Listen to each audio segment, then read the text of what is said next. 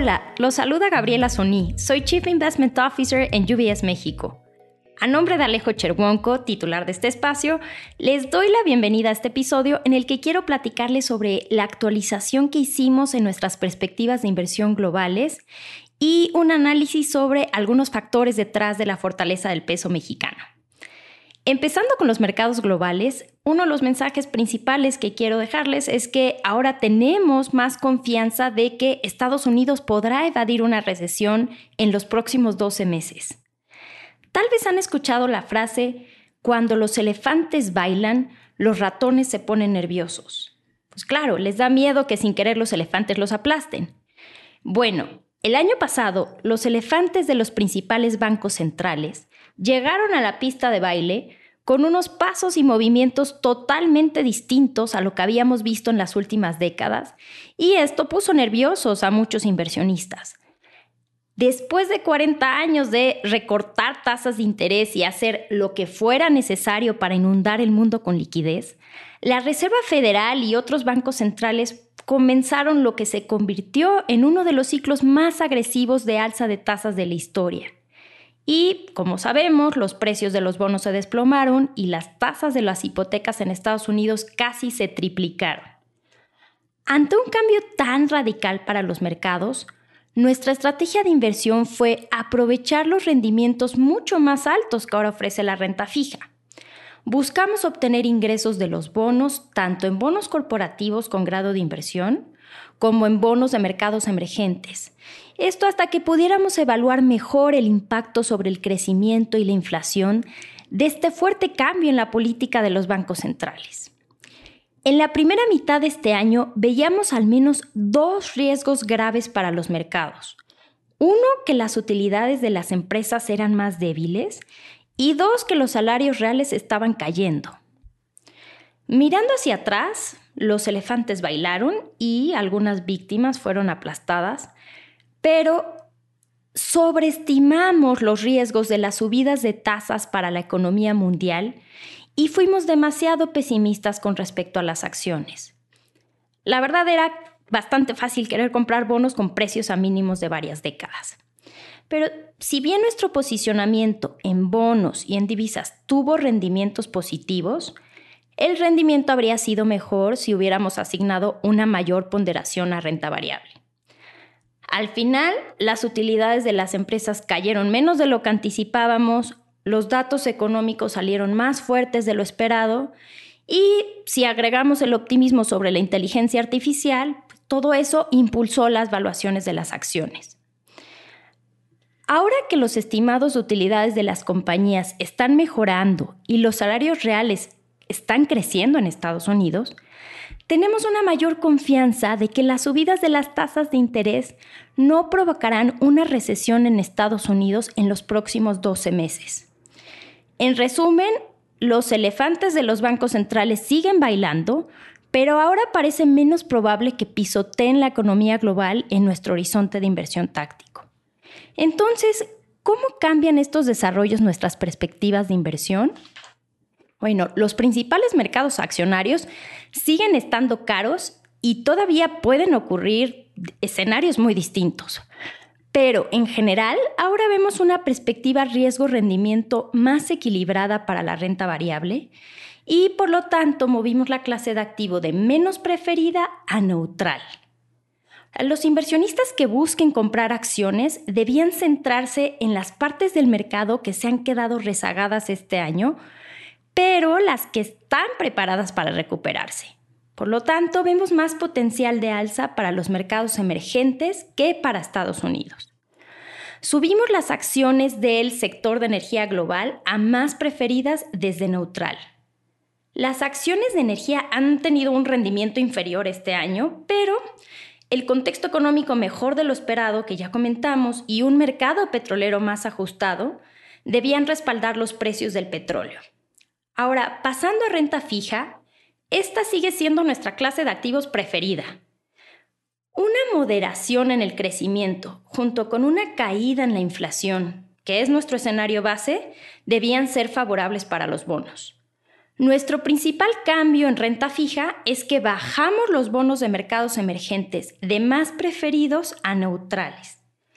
Los bonos de mercados emergentes se han beneficiado de un mayor crecimiento mundial, pero pues después de esta buena racha es poco probable que los diferenciales de crédito se reduzcan mucho más. Por último, el dólar estadounidense ha recuperado terreno en las últimas semanas, pero vemos una alza limitada a partir de aquí, dadas las valuaciones elevadas y el pico que se acercan las tasas de la Reserva Federal. Por lo tanto, mantenemos una visión menos preferida sobre el dólar.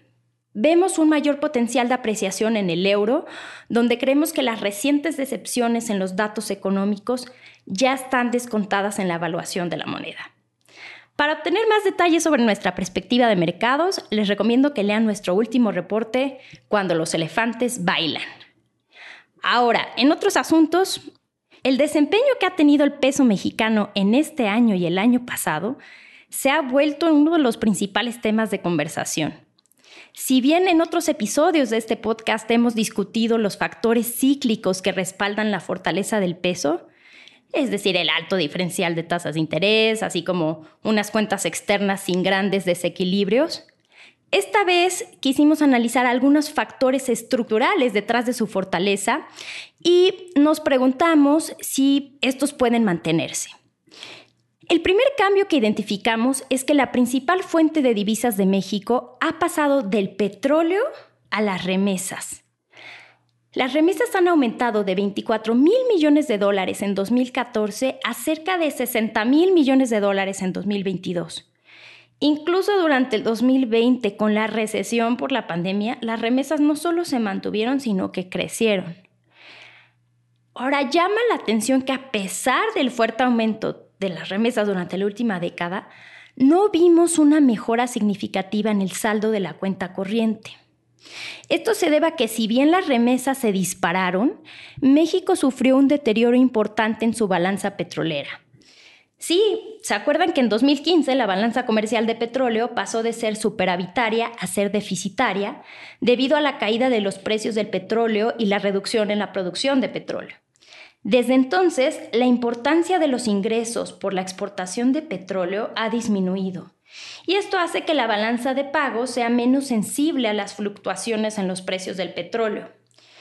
México logró absorber ese cambio drástico en la balanza comercial petrolera gracias a que se convirtió en un exportador neto en otros sectores fuera de la energía, por ejemplo en el sector automotriz. Pero bueno, regresando a las remesas, estos suelen ser flujos más estables que otros, como los flujos de capitales, que incluso se conocen como capitales golondrinos. Entonces, este cambio en las fuentes de divisas de las exportaciones de petróleo a las remesas podría ayudar a aumentar la estabilidad del peso mexicano, pues dada la menor vulnerabilidad a los precios volátiles del petróleo. Sin embargo, aún está por verse qué ocurrirá con las remesas cuando haya una recesión en Estados Unidos. Sobre todo, ¿qué pasará si la recesión afecta particularmente al sector de construcción en Estados Unidos que es una de las industrias que emplea a un mayor número de trabajadores de origen mexicano. Las remesas también podrían reaccionar a cambios en las políticas de inmigración de Estados Unidos y pues, a cambios en los flujos migratorios. Entonces, aunque la fortaleza de las remesas ha sido notable, aún no sabemos si estos flujos se mantendrán o si se desacelerarán. otro cambio que hemos observado que podría influir en el comportamiento del peso es una reciente tendencia al alza en la inversión. Después de varios años de debilidad, la inversión se ha venido recuperando del golpe de la pandemia, sobre todo impulsada por un aumento en el gasto en maquinaria y equipo. ¿Será que México está iniciando un nuevo ciclo de inversión que podría aumentar su crecimiento potencial? Aún es pronto para decirlo, pero todo apunta a que el comportamiento reciente de la inversión podría deberse a los primeros signos de nearshoring y a cambios en las reglas de origen en el sector automotriz por el TEMEC. Sin embargo, este incremento en la inversión también podría atribuirse al mantenimiento atrasado y al reemplazo de equipos desgastados después de varios años de baja inversión.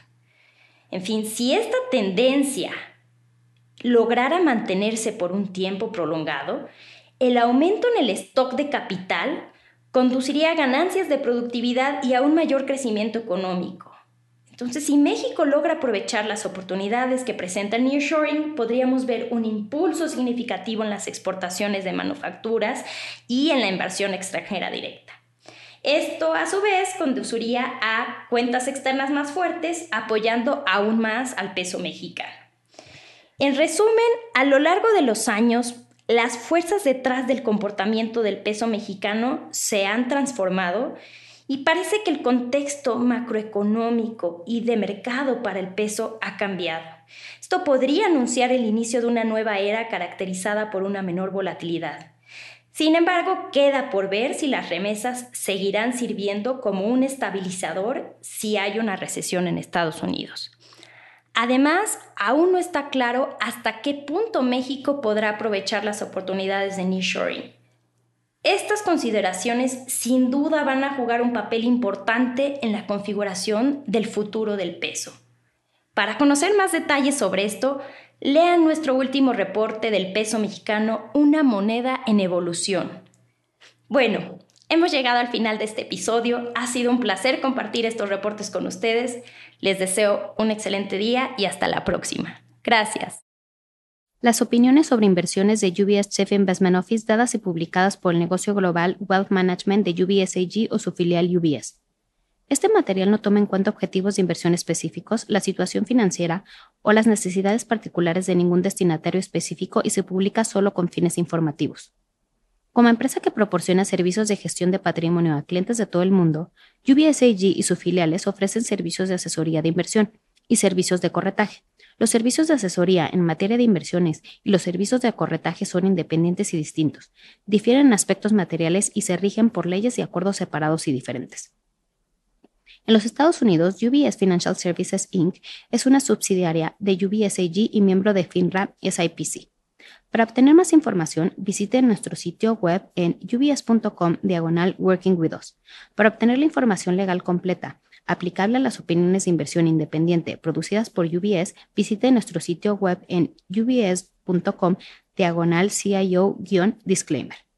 Nada del contenido de este podcast está destinado a ser ni debe ser considerado como una solicitud o promoción. No todos nuestros servicios o productos están disponibles para los clientes en todas las jurisdicciones.